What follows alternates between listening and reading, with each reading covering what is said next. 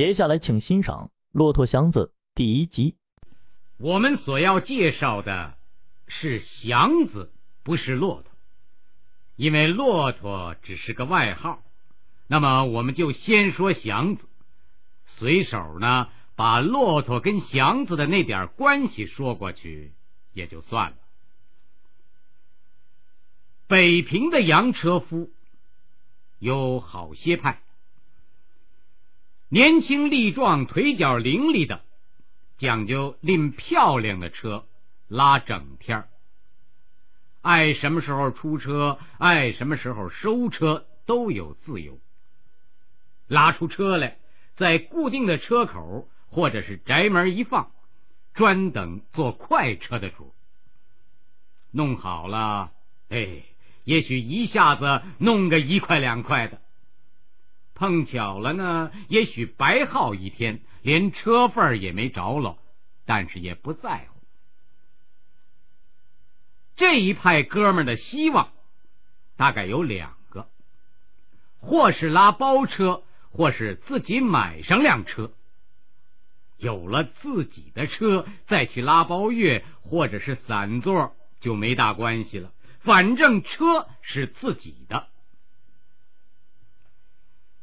比这一派岁数稍大的，或者是因为身体的关系而跑得稍微差点的，或者是因为家庭的关系而不敢白耗一天的，大概就多数的拉八成新的车，人跟车都相当的漂亮，所以在要价的时候呢，也还能保持住相当的尊严。这派的车夫，也许拉整天儿也许拉半天儿在后者的情形下，因为还有相当的精气神儿，所以无论冬天夏天，总是拉晚儿。夜间当然比白天需要更多的留神跟本事，钱自然也就多挣一些。年纪在四十以上、二十以下的，恐怕就不易在前两派里有个地位了。他们的车破，又不敢拉晚儿，所以只能早早的出车，希望能从清晨转到午后三四点钟，拉出车份跟自己的脚骨。他们的车破，跑得慢，所以就得多走路，少要钱。到瓜市、国市、菜市去拉货，都是他们，钱少，可是无需快跑啊。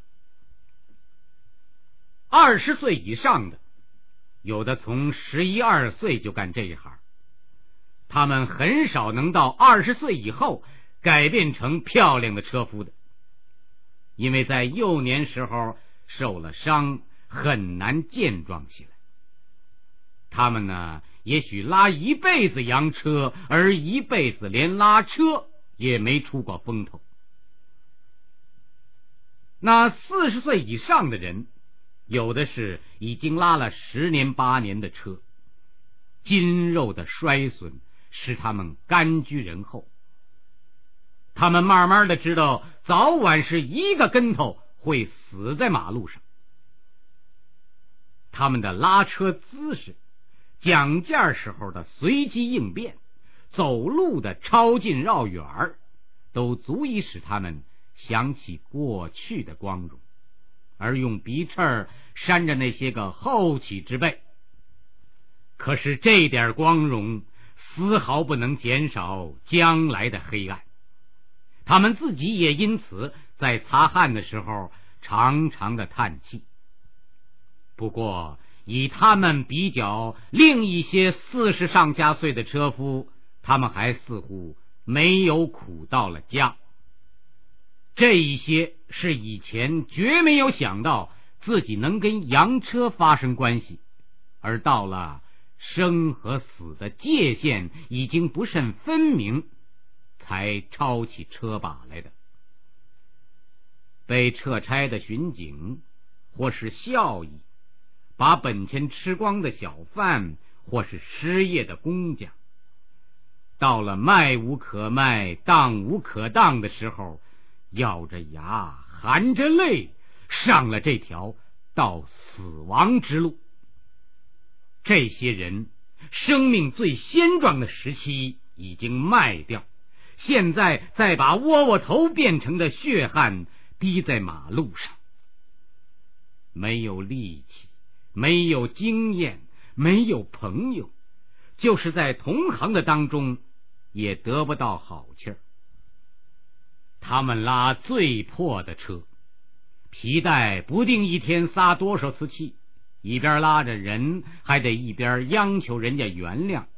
虽然十五个大铜子儿已经算是甜买卖了。此外，因为环境跟知识的特异，又使一部分车夫另成派别。生于西园海淀的，自然以走西山、燕京、清华较比方便。同样，在安定门外的走清河北园，在永定门外的走南园。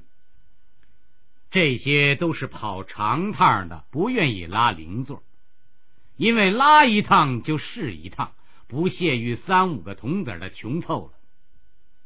可是他们。还不如东郊民巷的车夫的气儿长。这些专拉洋买卖的，讲究一气儿由东郊民巷拉到玉泉山、颐和园或者是西山。气儿长也还算小事。一般车夫万不能争这项生意的原因，大概还是因为这些吃洋饭的有点与众不同的知识。他们会说外国话。英国兵、法国兵所说的万寿山、雍和宫、八大胡同，他们都知道。他们自己有一套外国话，不传授给别人。他们的跑法也特别，四六步，不快不慢，低着头，目不旁视的贴着马路边走。带出与世无争而自有专长的神气。因为拉着洋人，他们可以不穿号坎儿，而一律的是长袖小白褂，白的或者是黑的裤子，裤腿儿特别的肥，脚腕子上系着细带儿，脚上是宽双脸儿千层底儿青布鞋，干净利落，神气。一件这样的服装，别的车夫不会再过来跟他们争座或者是赛车，他们似乎是属于另一行业的。有了以上这点简单的分析，我们再说祥子的地位。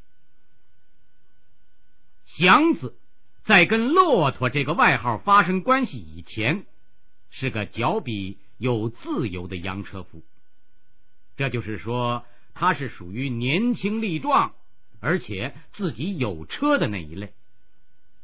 自己的车，自己的生活都在自己的手里，可说是高等车夫。这可绝不是件容易的事儿啊！一年、两年，至少有三四年。一滴汗，两滴汗，不知道多少万滴汗，才挣出那辆车来。从风里雨里的咬牙，从饭里茶里的自苦，才能赚出那辆车来。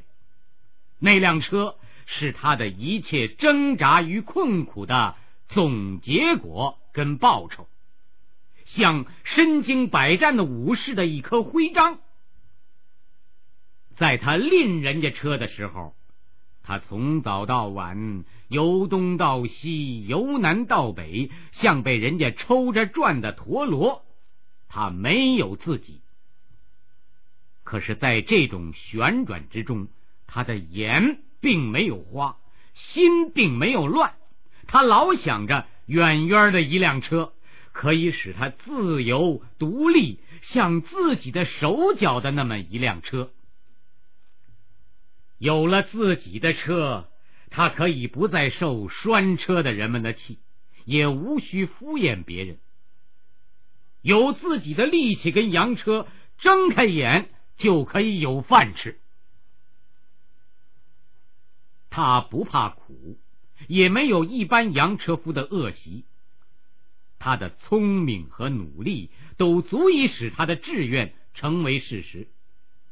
假若他的环境好一点或者是多受点教育，他绝不会落在拉洋车这一行。他生长在乡间，失去了父母与几亩薄田。十八岁的时候就跑到城里来，带着乡间小伙子的粗壮与诚实。凡是以卖力气就能吃饭的事，他几乎全做过。可是不久，他就看出来，拉车是件更容易挣钱的事。做别的苦工收入是有限的，拉车嘛多着一些变化跟机会，不知道在什么时候或者是什么地点就会遇上一些多于所希望的报酬。自然，他也知道这样的机会不完全出于偶然，而必须人跟车都得漂亮精神。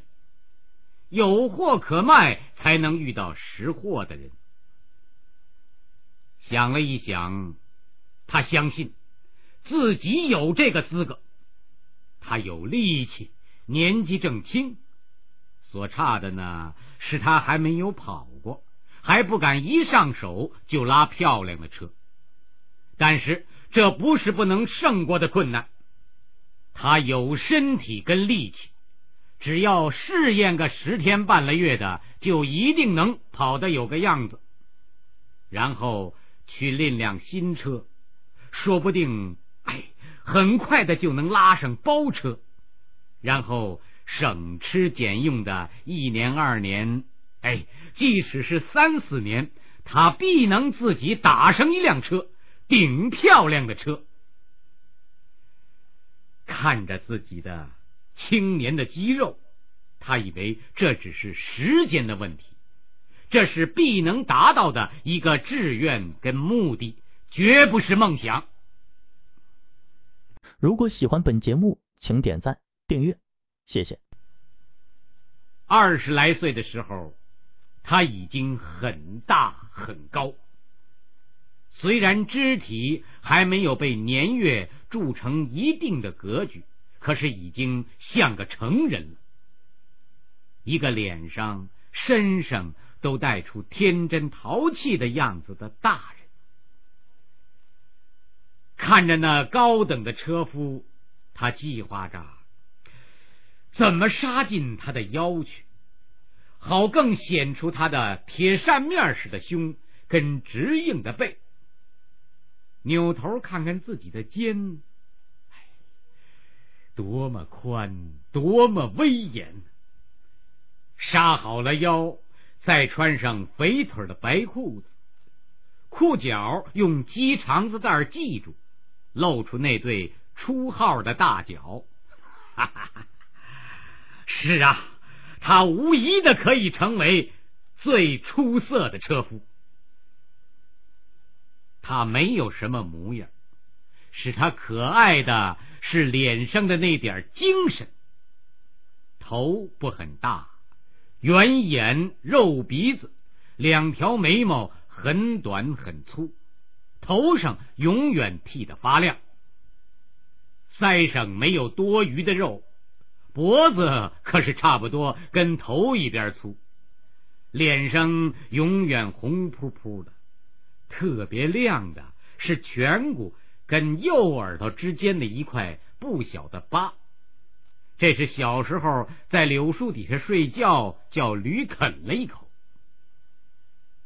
他不甚注意他的模样，他爱自己的脸，正如同他爱自己的身体，都那么结实硬邦。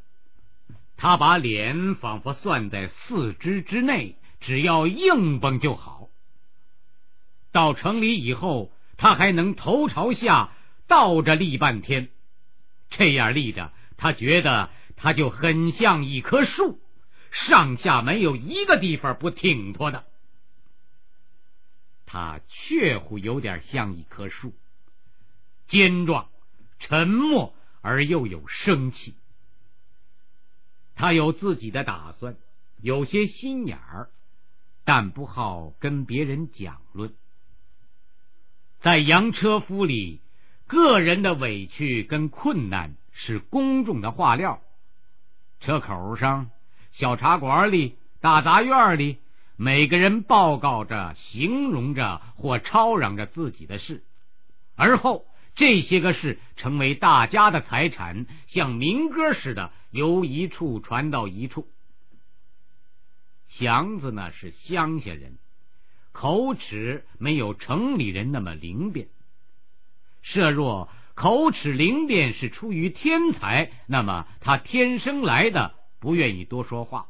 所以呢，也不愿意学着城里人的贫嘴恶舌。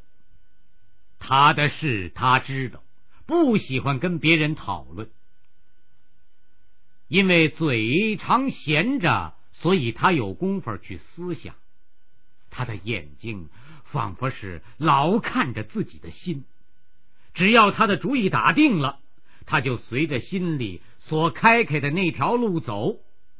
假若走不通的话，他能一两天不出一声，咬着牙，好像咬着自己的心。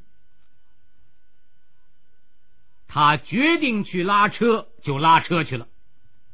拎了辆破车，他先练练腿。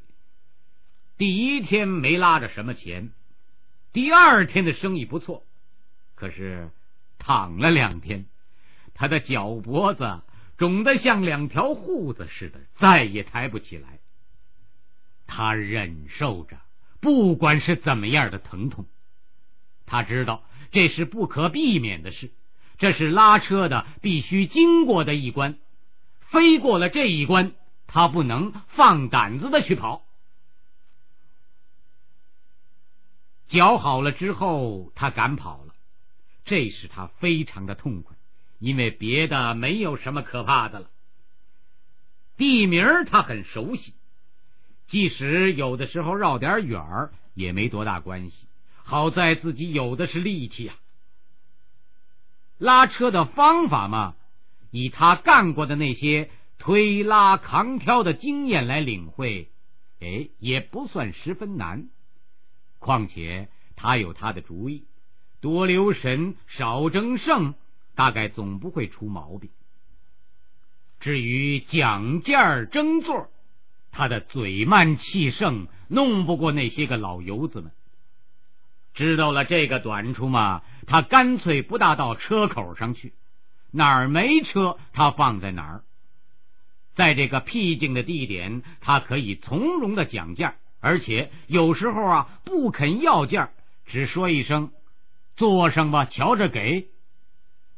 他的样子是那么诚实。脸上是那么简单可爱，人们好像只好信任他，不敢想这个傻大个子是会敲竹杠的。即使人们疑心，也只能怀疑他是新到城里来的乡下佬，大概不认识路，所以讲不出价钱来。等到人们问他，认识啊？他就又像装傻又像耍俏似的那么一笑，使人们不知怎么样才好。两三个星期的功夫，他把腿溜出来了。他知道自己的跑法很好看，跑法是车夫的能力跟资格的证据。那撇着脚像一对蒲扇在地上扇的，无疑的是刚由乡间上来的新手。那头低得很深，两脚蹭地跑，跟走的速度差不多，而又颇有跑的表示的，是那些五十岁以上的老者们。那经验十足而没有什么力气的，却另有一种方法。胸向内含，度数很深，腿抬得很高，一走一点头，这样，他们就带出跑得很用力的样子，而在事实上一点也不比别人快。他们仗着做派去维持自己的尊严。祥子当然绝不采取这几种姿态。他的腿长，步大，腰力非常的稳，跑起来没有多少声响，步步都有些伸缩。车把不动，让坐车的人觉得安全舒服。说站住，不论在跑得多么快的时候，大脚在地上轻轻的蹭两蹭，就站住了。他的力气似乎能到达车的各个部分，脊背微伏，两只手轻轻的拢住车把，他活动利落准确，看不出急促，而跑得很快，快而又没有危险。就是在拉包车的里头，这也得算很名贵的了。他换了新车。